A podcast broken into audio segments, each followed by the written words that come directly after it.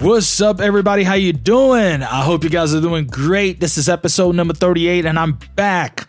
Behind the languages, back with me, teacher Rodrigo Norato. And for this episode 38, we're going to talk about something that really makes me happy.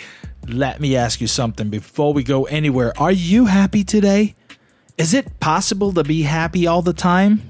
Well, I will be very happy if you don't forget to follow me on Instagram at teacher.rodrigonorato and also at English in Brazil. So, let's talk about happiness today and see what's up with this thing that everybody seems to have or seems to look for. I don't know. I mean, Everybody talks about happiness, right? So, why is this so important? Are you the type of person that looks for happiness at all times? Are you addicted to dopamine? Are you addicted to feeling happy all the time? Do you think it is important to feel happy? Do you think you are a happy person? You know, in this episode, we will talk about it. We'll talk about happiness, and this goes with the topic we had in the previous episode. So if you're here and you listen to the episode 37, you remember the song Buy Me a Boat by Chris Janson, in which he talks about connection, the connection between money and happiness. Do you think that is directly connected? Well, this is what we're going to do. We're going to delve into the topic of happiness and see what's up. So, are you ready for that? I'm ready for that. And also, I'm going to share some of my personal opinions on the topic. Okay? Well, personally, I believe the happiness is within you. You know, it's something that is in yourself. You know what I'm saying? So I know a lot of people might say that, oh, this car makes me happy, or traveling makes me happy, or this person makes me happy. But I think that it's within you. And if you're looking for it out there, you might get a little frustrated. Maybe you're putting your happiness in somebody else's hands, or maybe you are just throwing happiness forward. You know what I'm saying? You just go like this Well, I'm not very happy today, but whenever I get my degree, I will be happy. Or whenever I get my job, I will be happy. Whenever I get that promotion I've been waiting for, I will be happy. Whenever I get married, I will be happy. Whenever I have a child, I will be happy. And you know, so you're always throwing that forward. You never know when you are happy. So, what I would say is that if you are a happy person, that comes from within. If you're looking for it out there, you might get frustrated. By the way, I once met a janitor. You know, a janitor is a person who cleans a place. You know, this guy works at my school when I was a child and a teenager. And when I met it, you know, this guy, when I met him, he was definitely one of the happiest person I've ever met in my life. He was actually to me the happiest man in the world. He was always smiling. He was always connecting with the students, going like, "Hey, what's up? Hey, did you have a good night's sleep? Are you ready to learn something today?" You know, he would always go talk to us. He was very very happy. Apparently, he was not the richest man at school, right? He was actually making very little money. So I would say that maybe that connection, you know, money, happiness is not really, you know, directly like that. But I'm not a hypocrite, okay? I'm not saying that if you have money you're going to be unhappy or whatever. No, I personally think that money is very important for you to manage and balance your happiness and sadness. I personally believe so. But I also met a few people who are pretty well off. You know, they had money, but they are not as happy as that janitor, as that man that worked at my school. So, my personal opinion is that money can buy stuff that makes you happy. But if you're not happy yourself, that money might not be the solution. You know what I'm saying? So it's just like, well, money is going to be very important for you to have the things that you've always wanted to have, but if you're only counting on money to be happy, maybe you will get frustrated too. Because as I told you before, money comes from, uh, I mean, I said happiness comes from within. I would say money comes from within. No, money comes from work, work hard. But happiness comes from within, within you. With money, you can buy a bed, but not sleep. You can buy a house, but not a home. You can buy a clock, but not time. You can buy food, but not have an appetite. You can buy a doctor and medicine, but not good health. You can buy insurance, but you can't buy safety. All right, this is not a sentence that came from me, okay? I watched a video, a short video, where this guy said that. And a student of mine, you know, shared this video with me. His name is Izaki, by the way. Izaki, shout out to you, my brother. Thank you so much for sharing that video with me. This has really inspired me to continue the podcast and to create this episode. So I'm going to say this one more time. Check it out. With money, you can buy a bed, but you cannot buy sleep. You can buy a house, but not a home. You can buy a clock, but not time. You can buy food, but not appetite. You can buy a doctor and medicine, but you cannot buy good health. You can buy insurance, but you can't buy safety. Isn't that a thing? Yeah, I mean, think about it. Think about it. I don't know about y'all, but personally, I sleep very well. I sleep every night, but I know a lot of people that have a lot of money. They buy the most comfortable bed. They can buy pillows. They can buy like goose feather pillows, you know, stuffed in, you know, goose feather. You know, they have the best blankets and and comforts and but unfortunately, they suffer with insomnia. You know what I'm saying? So even though you can buy the most comfortable stuff, but you can't buy sleep. This is something serious in there. Also, there are people that buy the best houses, you know, the biggest ones, the most comfortable, the most technological, but that does not really become their homes. You know, they feel like, eh, I need something else, you know. You know, those little things that we have in our lives. I mean, I don't know if you have it, but I certainly had it. And, you know, it's something that I, I treasure a lot, which is, you know, having lunch at home, sitting down with your parents, talking to them, you know, sharing your day with your brother, with your sister, with your girlfriend, boyfriend, or maybe taking your dog out or maybe, you know, just sitting around to watch TV and you feel like, wow, this is the best place in the world. Before we go any further, before you start thinking about happiness and money and all this, I want to share some vocabulary with you. So I need you to get ready for it. So pause the podcast, get your notebook, get your pencil, and take notes. Are you ready? Okay, let's go. So, this is a very important vocabulary about happiness. The first word is joy. J O Y. Joy. Joy is a feeling of great pleasure and happiness. So, if you feel joy, you feel a great pleasure. You know, you feel real happiness. I'm going to give you an example. My mother is a singer. She's not a professional singer. She is a singer.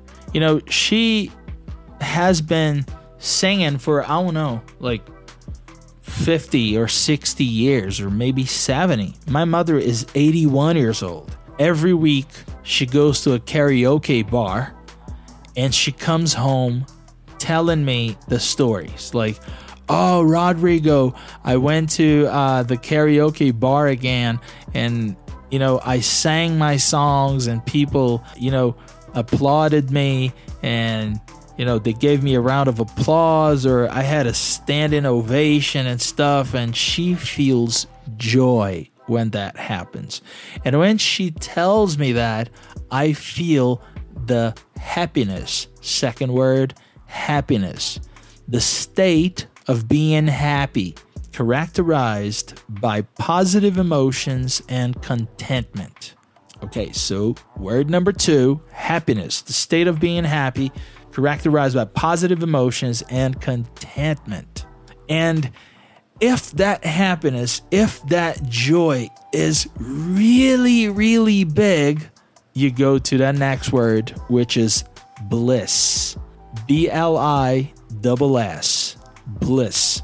That is a little more intense than just happiness. It's perfect happiness. It's perfect joy. You know what I'm saying? It's that moment that you just go like this, wow. I could never do anything that would make me happier than this. This is a real bliss, a blissful time, a blissful situation, a blissful moment. You feel bliss. You know what I'm saying? The next word in here for you to take notes it's ecstasy. Ecstasy. An overwhelming feeling of joy and delight. You know, when you do something like uh, I don't know, for the first time you're gonna ride a jet ski, and you are in the Caribbean. So you rent the jet ski, and you can feel that sun kissing your skin, and the blue turquoise see-through waters down below. You are riding your jet ski, and then you're just looking up to the sky and you're thanking God. You just go like, "Oh my God, this is amazing!" And you are in ecstasy. So when you are in this overwhelming feeling of joy and delight, that brings me to the next word, which is contentment. So contentment is a state of satisfaction and happiness with your current situation. So if you are content, that means you are in this state of satisfaction. You know, it's like I'm I'm I'm very happy at this moment right now, you know. I'm sitting in this room, you know, with the microphone in front of me, talking to people who listens to the podcast, people who listen to the podcast, and you know they feel happy about it. They sometimes go to my Instagram and they just let me know, say, "Hey, Rodrigo, man, I listened to the podcast and that was cool, man. Thank you so much." So this is a feeling of satisfaction and contentment. So I feel content when this happens. Another word looks exactly like Portuguese felicity. Felicity is this feeling of intense happiness or great joy. So you have this feeling, which is felicity. Felicity. Very similar to Portuguese. It's the Latin vocabulary. Well, another word for felicity, which is a synonyms with that, is delight. Delight, which is a high degree of pleasure or happiness, intense happiness. Felicity and delight is the same. And I don't know if you've watched this show called Glee. Well, Glee, delight, and felicity, they mean exactly the same thing. Intense happiness, great joy, high degree of pleasure, high degree of happiness, exuberant happiness, delight, glee, or felicity. The same thing. Take notes, y'all. Take notes. Okay, the next word here is euphoria. Euphoria, a feeling of intense happiness and well being. When you feel euphoric, you just go like this oh my god i feel so happy right now that's what it is you know that intense satisfaction a feeling of contentment of fulfillment you feel so happy you know serenity or zest or overjoyed you feel extremely happy and delighted and excited you know all these feelings right there. So here is my question. Do you think that you can feel like that all the time? And do you think you would like to feel like that all the time? Imagine, I don't know, man. Cuz life is is very complex, right? We have ups and downs. This is just like a roller coaster. You know, sometimes you're happy, sometimes you're kind of happy, sometimes you're sad, sometimes you're extremely sad. And I personally think that all these experiences will make you grow, will make you become who you are. Another personal example, okay? When I was 12 years old in 1999, my father died. I wasn't happy at that moment. I was actually very sad. You know, my dad, he was one of my best friends. You know what I'm saying? So we would do stuff together. He would feed me, he would take care of me, he would love me with all his heart. But then he passed away. I cried, I mourned, you know, I felt devastated for a few days, sad for another year or two, and then I started to get better again. But that has become something that today I look back and I just go like this, oh man, my father was gentle. My father was very kind. My father was a nice man. You know, he was he was the man I would like to be. And that brings me joy today that I had the opportunity to be his son. I had the opportunity to have my dad for 12 years, and I would never, ever forget these 12 years I've had with him. You know what I'm saying? Uh, so th- this is amazing. This is amazing how one feeling can become another. And we just need to have the opportunity to look at that experience and start changing that. You know, personal things, you know what I'm saying? But I've got some questions in here for you to think about. Question number 1. What makes you happy? Think about it. Think about the things that makes you feel happy. The things that make you feel like I'm happy today this makes me happy. I don't know. It could be uh, when your dog comes around and start playing with you, or it can be uh, when your parents cook. It can be when you go see your parents.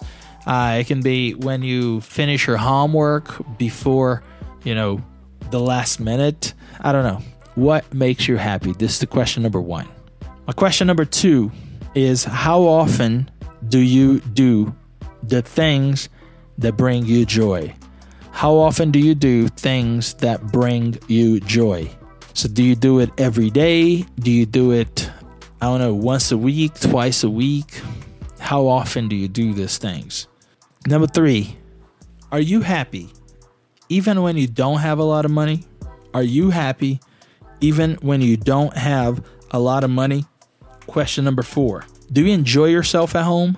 You know, you don't have to go out. You don't need to go out. You just enjoy yourself at home. Maybe, I don't know, cooking, maybe uh, watching videos, maybe lying down in your bed, maybe just fiddling with your cell phone. I don't know. What brings you joy? What makes you happy? How often do you do these things that bring you joy, that bring you happiness? Are you happy even when you don't have a lot of money? Number four, do you enjoy yourself at home? And last but not least, question number five, do you need a lot to be happy? Do you need a lot to be happy? Man, I don't know. I mean, I would feel very happy if I have a home, which could be either a house or an apartment, but a place where I can call home. You know what I'm saying? I feel safe. I feel good. I feel happy. I feel like, whew, thank God I'm here. I also need to have, you know, ways to move, you know, transportation like a car. I need to have uh, food on the table. You know what I'm saying? And I need to have money to travel because this is something that really brings me joy. Do I need to have uh, a very fancy car? Well, not really, but I would love to. Do I need to travel first class and executive and business and all the time? Not really. Uh, for me, it, economy class is okay. You know what I'm saying? So, this is what I want you to think about, okay? So, look, I'm going to share what some of my students wrote about happiness. And you should choose either number one or two as your favorite concept. And by the way, if you have another concept, I don't know, a third concept, you should go to my Instagram at teacher.rodrigonorato and share that concept with me. Sound like a plan? So, let me read what my student wrote. First concept, she said, Happiness is the moments that we have in our lives. It is impossible to be happy all the time. And you know why? because life is chaotic. with a lot of problems that we need to go through. And these problems are important for us to grow. Unfortunately, there is no magic pill that puts us in a good and healthy mental condition. For good moments, we need to make efforts by ourselves. But be careful, because when we search just for happiness in the material things, when this is our goal, we can get really frustrated. Things are never enough, and we need more and more and more, and happiness never arrives. This is the concept number one. Also, we have here the concept number two. This was created by another student of mine, and he said, People in general spend their entire lives looking for happiness and money. But we are stuck in a rat race. We go to work, have crazy and boring days, and follow all the society's rules. We keep on doing everything in an automatic way on our normal days. And we are always looking for happiness in different ways, such as buying material things like TVs, clothes, and food. Okay, so those are the two things that my students wrote, and I want you to think about them.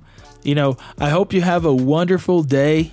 And oh, by the way, last weekend, let me just share this one with you. Last weekend on Saturday, I had an amazing time with my friend and his family. He invited me to go to his place and we barbecued, we talked, we shared stories, and I even danced and played with his kid and I felt joy. You know, it's like joy. And when Natalie and I went back home, we we were talking to each other, and I remember this moment. I said, "Wow, such a great day we had, huh?"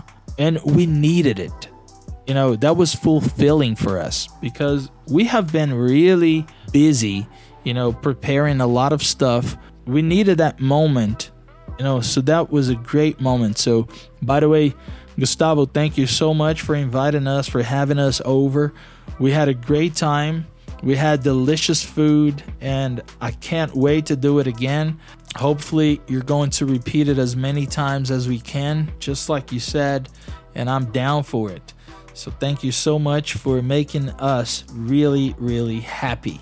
So, y'all, apparently, we're coming to the end of another episode of Behind the Language, you know, your dose of English and culture. Make sure you follow me at teacher.rodrigo Norato on Instagram and also at English and Brazil. I'm teacher Rodrigo Norato from English and Brazil. Thank y'all very much for being here with us. I'll see y'all soon.